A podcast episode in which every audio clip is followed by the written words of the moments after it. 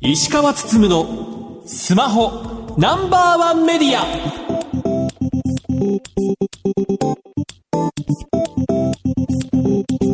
皆さんこんばんは。アシスタントの松代ゆうきです。えさて本日石川さんはリモートでの参加になります。石川さん。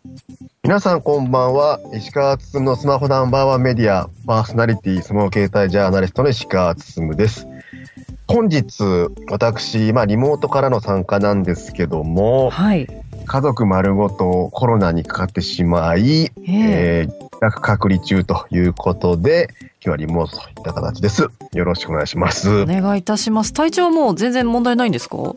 家族は一日熱が出たりもしましたけど、その後まあ全然問題なかったりもしますし、私はもう最初からほぼ無症状という状況なので、まあね、ゴールデンウィーク非常に天気も良く、ね、行楽日和だったにもかかわらず、もう家の中で悶々と過ごすというような天気を過ごしておりました。今日はリモートでよろしくお願いいたします。あの、もうすでに、えゴールデンウィーク明けて、まあ、業界的にはニュースが増えてるといった状況があります。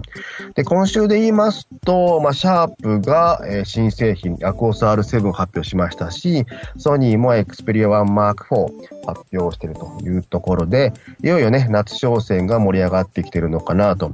で、アクオスに関しては、新しい1インチセンサーを積んで、えーアクオス R6 に比べてね、AF が速くなってるというところもありますし、エクスペリア1、えー、マーク4に関しては、えー、ズームでもね、え光学で、まあ、撮れるようになったというところもあるので、まあ、それぞれね、いろいろと進化ポイントがあるのでね、また番組にお呼びして、いろいろとお話を聞ければなというふうに思ってます。はい。さて石川さん、今週の特集ですが、KDDI が参加しているメタバースの共同事業について話を聞いていきます。それでは今週も30分間お付き合いください。この番組はマイクロソフト Teams を使用して収録しています。番組のツイッターハッシュタグは SPNO1 です。皆様からのつぶやきお待ちしています。石川つつむのスマホナンバーワンメディア。この番組は日本経済新聞社 BS テレ東他の提供でお送りします。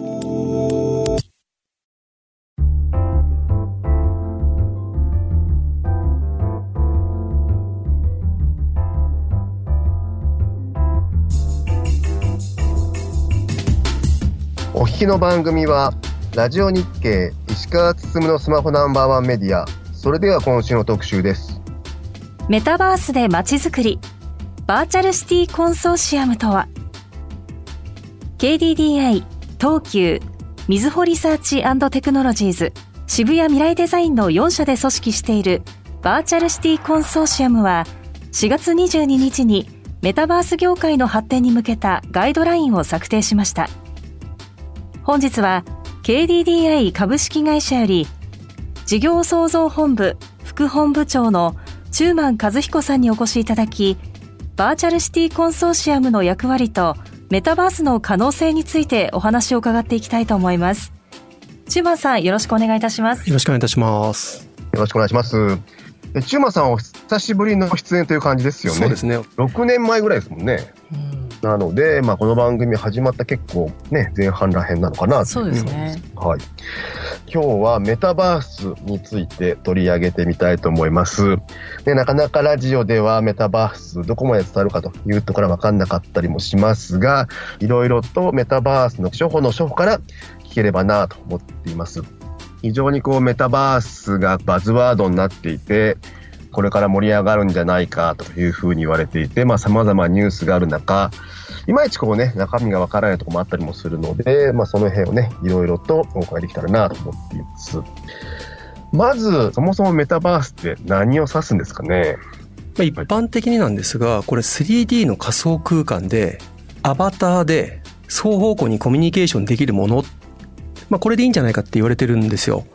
で、はいこうなると、なんだろうなって皆さんが知ってるものっていうふうに思うと、これあの、フォートナイトとか、はい集まれ動物の森みたいな、実はよくやってるオンラインゲーム、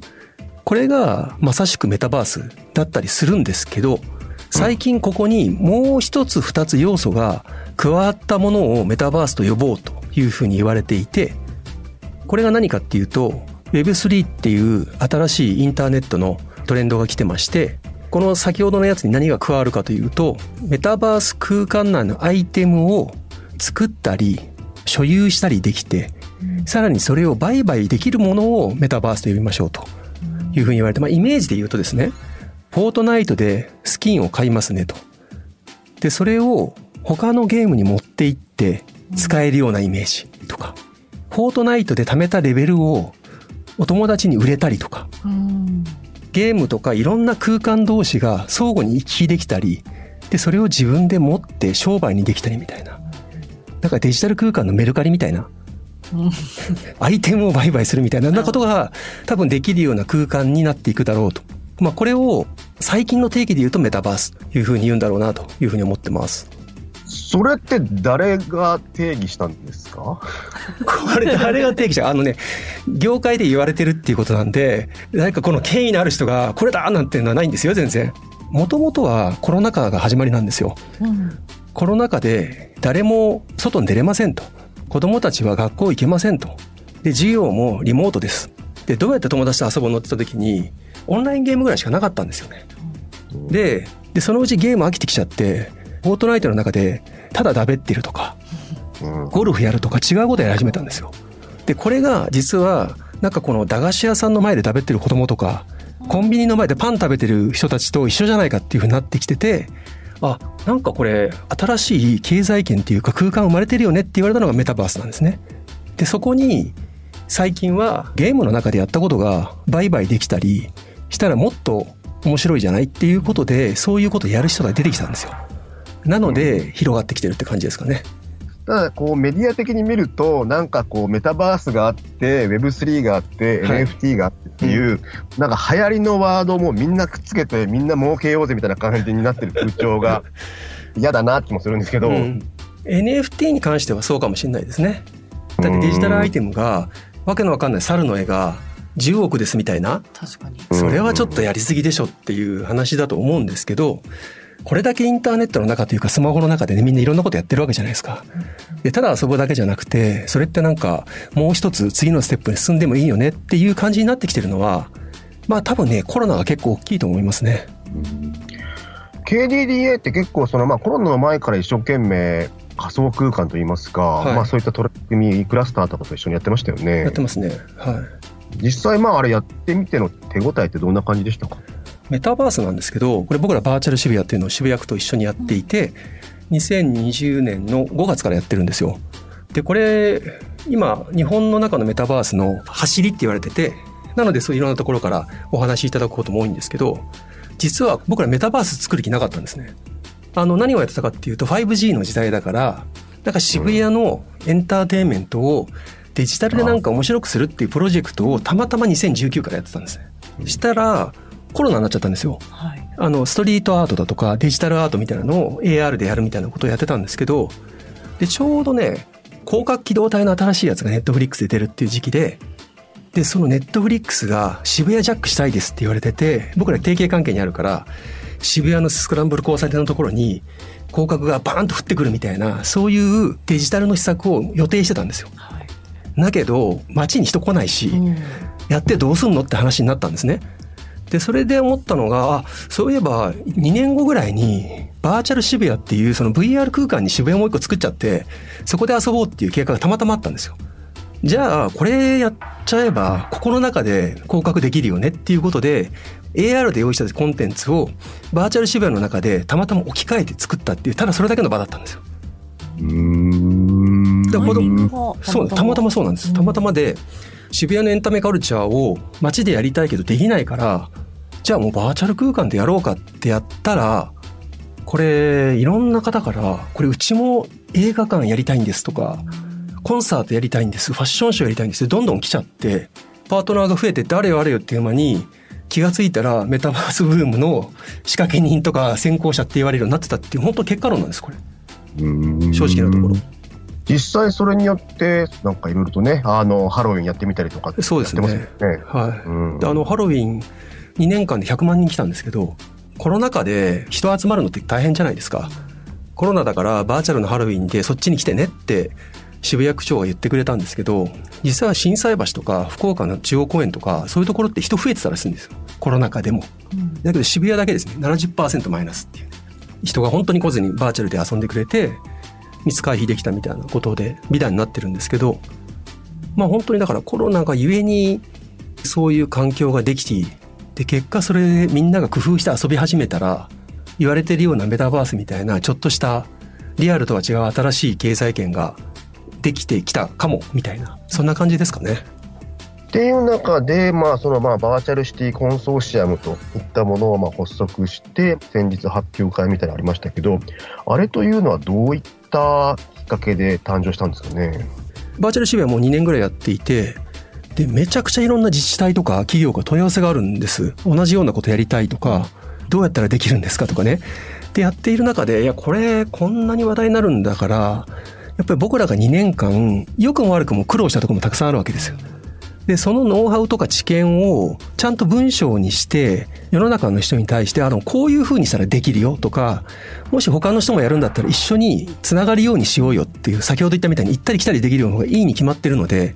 そういう風にしたいから、例えばこういう風な仕様はどうですかみたいな、こちらが先行してる分、ご提案した方がいいんじゃないかと思い始めて、それで東急さんとか、みずほリサーチさんとかに入っていただいて、で、このコアであった4社で新しくガイドラインというか、メタバースってこういうふうにやるんです。僕らはやってきました。今後こういうふうにしていくと、みんなで繋がったりとか、うまく運用できますよね、みたいなことを提言しようと思って作ったのがコンソーシアムですかね。実際そのまあ苦労したポイントってどの辺になってくるんですか？まあ、僕らあの渋谷と連動してて、バーチャル渋谷ってあるんですけど、渋谷区公認なんですよ。で、世界中集めてもその自治体公認のメタバースってなくて、で、非常にユニーク。で、なんでユニークかっていうと、めちゃくちゃ大変なんです。あの、公認取るのが。そのリアルの街っていろんな権利関係があって、全員が一致しないとなかなかバーチャル A とか名乗れないわけですね。でも渋谷はまとまったんですね。原宿もまとまった。で、今回大阪もまとまったんです。で、それは、それなりのノウハウがあって、そこだったり、じゃあどういうことの関係を整理すれば、自治体公認っていう感じで、みんなが公に遊べる場所を作れるのかっていうのは結構ノウハウかなと思ってて、まあそれをあのまとめてきたって感じですかね。そもそもその、あえてリアルの街をバーチャル化する意味ってどこにあるんですかね？僕らもともと先ほど言った通り、メタバース作りたくて作ったわけじゃなくて、渋谷っていう街の魅力、これが僕は最大のコンテンツだと思ってるんですね。まあ日本がいろんなものがありますけど、じゃあ日本で誇れるコンテンツって何ですかって、まあいろんなアニメだとかゲームあると思うんですけど、渋谷のストリートカルチャーっていうのも同じように、あの、例えば東南アジアの若い子たちから圧倒的な、やっぱり集客力のあるコンテンツだったりするので、それをデジタルで再現したり、拡張したりするっていうのは、新しい日本の輸出産業というか、文化の、まあ、DX みたいな感じになるんじゃないかなと思って、僕らはやってますけどね。これ実際にまあ先日コンソーシアム発表して世間の反応ってどんな感じでしたか？基本的には好意的にそのメタバースってやっぱちょっと乱立し始めてるいろんなところでメタバース風のものができてるので、逆にお客さんはちょっと混乱する。例えばそのここで買ったアイテムは他で使えるんですかとか、まあ、そういうところとかはやっぱり統一しようよっていう方向にもなってますしやっぱり実はこれインターネットそのものが大きく変わろうとしてるタイミングなので逆にこれ Google も Facebook も Amazon もまだ手をつけられてない状態なんですよねこれからなんですよみんなが。だからこれからできる新しいその Web3.0 っていうインターネットのテクノロジーに対して、いかに最初にルールメイクしたら、やっぱりそれってデファクトになっていくじゃないですか。で、それを、まあ日本初でもできるかもねって、日本企画的 XR とか進んでますから、まあ、っていうのもあって、国も含めて、今そういうのをこうできるだけフラグメントせずにみんなでね、一緒になって一つのスタンダードを作ろうよという流れにはなってるので、今後みんなでやっていこうっていう雰囲気になってますよ。その、あんまりこう、ガチガチのルールとかガイドラインがあると、またそれはそれでイノベーションが起きにくかったりもするのかなっていう危惧もあるんですけど、うん、その辺のバランスっていうのは何かですね。だから、どっちかっていうと、やらないことを決めるっていうよりかも、発展するために必要なものを、こういうものをちゃんとルールメイクしないと、今後うまくいきませんよみたいなことの方が多いですね。で、これ具体的な例で言うと、デジタル著作権ってことをぜひ整理してほしいって話をしてるんですよ。うんで、これ何かっていうと、民本上の所有権って、実はデジタルコンテンツには適用されないんですね。だからデジコンって買った買ったって言ってるけど、別に変えてなくて、持ててないんですよ。なんで、例えばこのデジタル空間になんかアートをやっても、これに対して所有権は認められてないんです今、現行の法制度では。これ世界中どこにもないんですね。で、これをただ、今、そのブロックチェーンの技術で NFT とかで、1位に特定する技術が出てきてるから、そこに対して所有権を認めるっていう法整備ができると、物の売買っていうのはデジタルコンテンツはコピーされて当たり前っていうんじゃなくて、創作活動が誰かがそこで歌ったものっていうのが作品になってそれが売買されていくっていうことがリアルと同じようにバーチャルでもできるようになる、まあ、そんなようなことをぜひ提案したいっていう話とか、まあ、そんなような感じですかね。なので、まあ、メタバースと言いつつ、Web3 とかいろんなものがつながってくるってことなんですよね。そうなんです。古典をやって稼ぐとか、そういうことができるようになるので、NFT だけ持ってても、トレカだけ持ってても、デジタルトレカってそんな価値あんのってなるんですけど、それ使って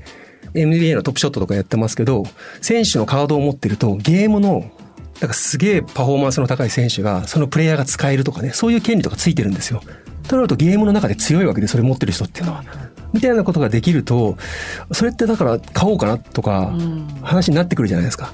だからなんかこうゲームの世界が、より人の所有権とか欲求と結びついて、で、やっぱここに新しい経済圏が生まれるみたいな感じになり始めてると思いますけどね。まあそういった経済圏ができようとしている中で、KDDI はどう儲けていくとか、なんかビジョンがあったりするんですか？あの、今申し上げた通り、多分インターネット変わるんですよ、大きく。今までのインターネットって、多分アーカイブの塊検索っていうのが代表されるように、ほとんどのコンテンツって、ホームページしかり何しかり、すべてが性的コンテンツをそれを検索して買うとか、共有するとかっていうものだと思うんですけど、メタバースってあのアバターで中に入ってその場で歌ったりしてるんで、リアルタイムなんですね。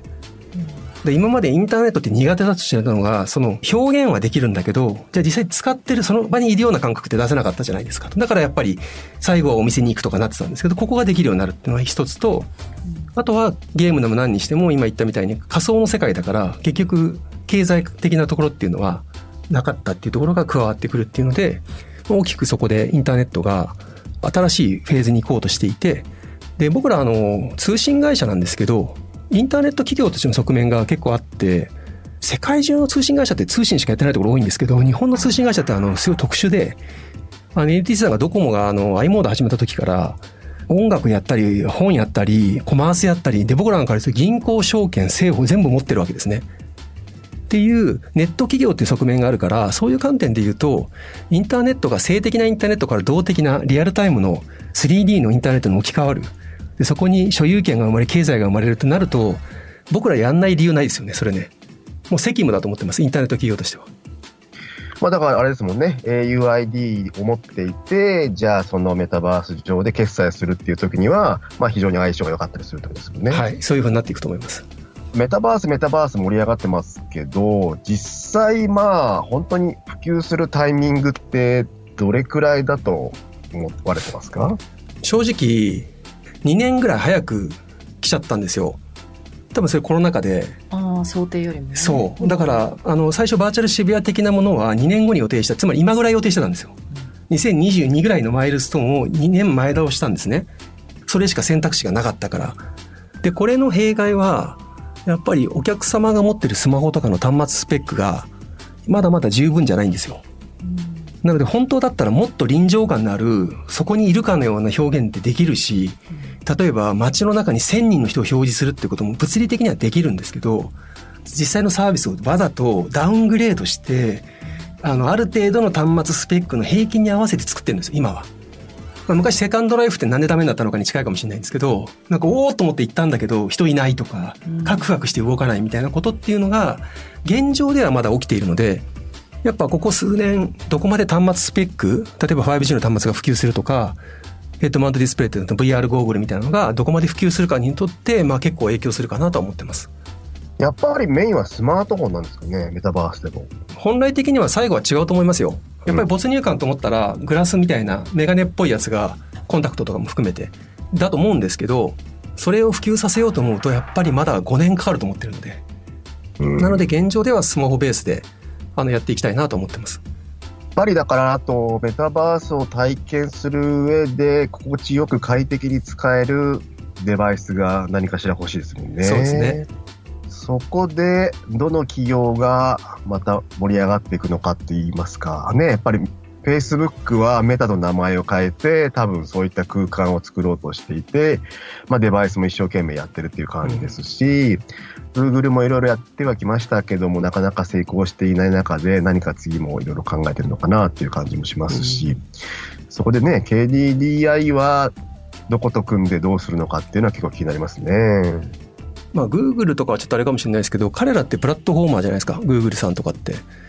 で、僕らは比較的プラットフォームであり、コンテンツもやってるっていう側面があって、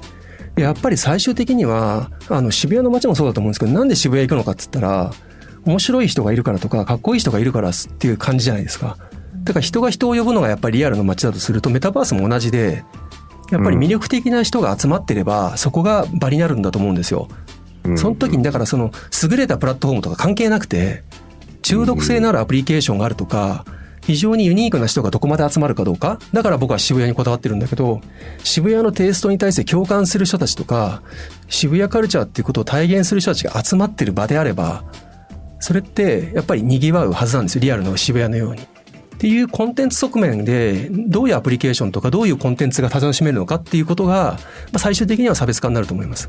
IoT の人に話を聞いたら、今まで IoT やってた人がどんどんメタバースに行ってるとかっていう話も聞くので、はい、まあそうなってると、まあ、優秀な人たちというか、いろいろ考えてなんか世界を変えたいと思ってる人が、まあメタバース世界に入ってたりもしますし、あとまあお金もどんどんね、メタバースの方が流れてる感じもするので、まあおそらく何年か後、まあ一気に盛り上がってくる感じはするかなって気がしますね。そうですね。あのメタバースって、そんな危ねえとか、さらになんかこう、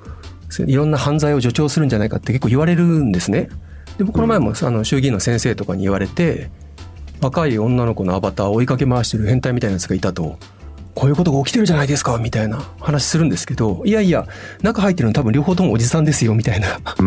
だから、その現象面だけで捉えても意味ないと思いますって話と、あと僕は言いたいのは、リアルの空間って、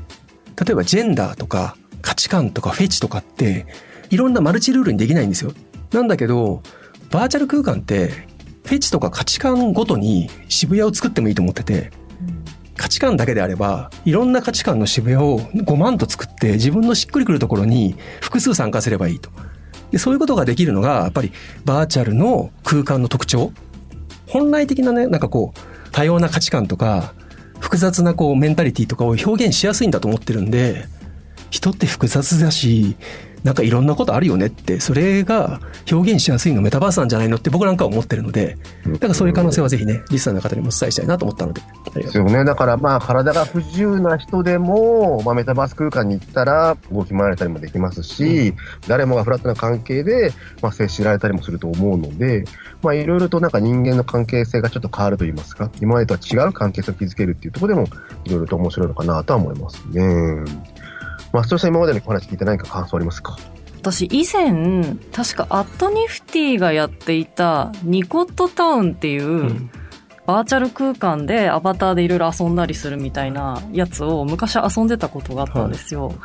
あれもやっぱ自分の好きなような服を着せて、自分の好きなように部屋を着飾って街に出かけてみたいな。で、今まあ、チューマンさんもおっしゃってたように、いろんな価値観の人たちが部屋を作って、そこでおしゃべりするみたいな。のをやっていたことがあったんですけど、まあ私残念ながらちょっと飽きてしまってやめちゃって、うん、で、ニフティも一回多分それ、ニコットタウン自体を閉鎖してたので、でまあその後なくなってしまってはいったんですけれども、うん、だからあれがもっと先進んで、さらにそういったビジネスにつながってったりだとか、より深いコミュニケートができるような世界なのかなって考えたんですね。うん、ただ私もそれぐらいの想像力でしかなく、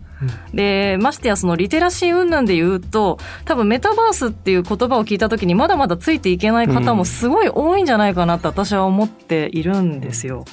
多分ニフティさんのあの時って PC ですよね。そうです。あのセカンドライフも PC だったんですよね。うん、できる人スマホがなかった、そうできる人限られてて、今あのポケモン GO ってかなり年配の方みんなやってるじゃないですか。はいはいあんなの最初出た時に誰がやるんだって言ってましたよね子供の遊びだって言ってたけど今や公園で見るとむしろ年配の方の方がやってますよね。ぱスマホってやっぱすごいデバイスで、うん、ここにあるから使えちゃうっていうところもあるので、その点で言うと、当時のセカンドライフとかニコットタウンの時代と比べると圧倒的に違うのはデバイスの環境ですよね。常にオンラインで繋がってて、しかもめちゃくちゃいつもこう見てるものがここにあって、やっぱりそこは結構大きいんじゃないかなっていうのと、あと、当時と比べて、Facebook やってますとかインスタやってますって増えましたよね。なんか情報を発信するブログの時代ってなんかこうリテラシー高い人しかやってなかったじゃないですか、はい。うん、今でも誰でもご飯食べましたとかどこどこ行きましたってこれが当たり前になってるところが立体表現になるだけっていうことで言うといろんな積み重ねがこうあってデバイスが変わったよとか SNS の文化が普及したよとか今ライブ配信が流行ってるよとか、うん、そういうのが積み重なってくると今回は言ってくれるんじゃないかなっていう期待も含めてねと思ってますけど。最後にリスナーに向けて何かメッセージがあればお願いします。いや今日そのメタバースとあえて Web3 っていうその新しいトレンドの話したんですけど多分このインターネットってもう今スマホが僕らの生活に欠かせないからそれがまた全部変わるっていうことなんですごいことじゃないですか本当だったら。でもそれのきっかけっていうかお客さんのインターフェースになるのはメタバースだと言われているので、まあ、ぜひこのなんか変化のね多分大きな節目にあるはずなんであの今思えばあの時だったねっていうタイミングの可能性高いんですよ。まずは一旦やってみて楽しんでいただいてで新しいチャレンジをねぜひここのメタバースで体験いただければなというふうには思ってます。どうも今日はありがとうございます。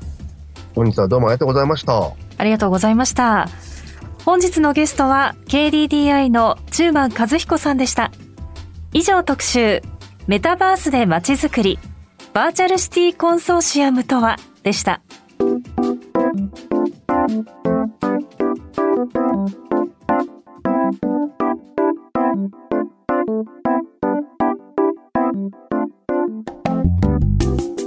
石川つつむのスマホナンバーワンメディアエンディングです。番組では皆さんからのご質問情報などをお待ちしています。番組サイトは検索エンジンでスマホナンバーワンメディアとカタカナで検索してください。ラジコではタイムフリーで放送から1週間。いつでも無料でお聞きいただけますさらに音楽ストリーミングサービス Spotify でもこの番組をお楽しみいただけますまた、ツイッターのアカウントは、spno1media spno1 メディアです。ぜひフォローしてください。石川つつむのスマホナンバーワンメディア。この番組は日本経済新聞社 BS テレ東他の提供でお送りしました。さて石川さん、来週ですが。現在調整中です。この番組はマイクロソフト Teams を使用して収録しました。ラジオ日経石川つつむのスマホナンバーワンメディア。お相手は石川つむと松代ゆうきでした。マヨ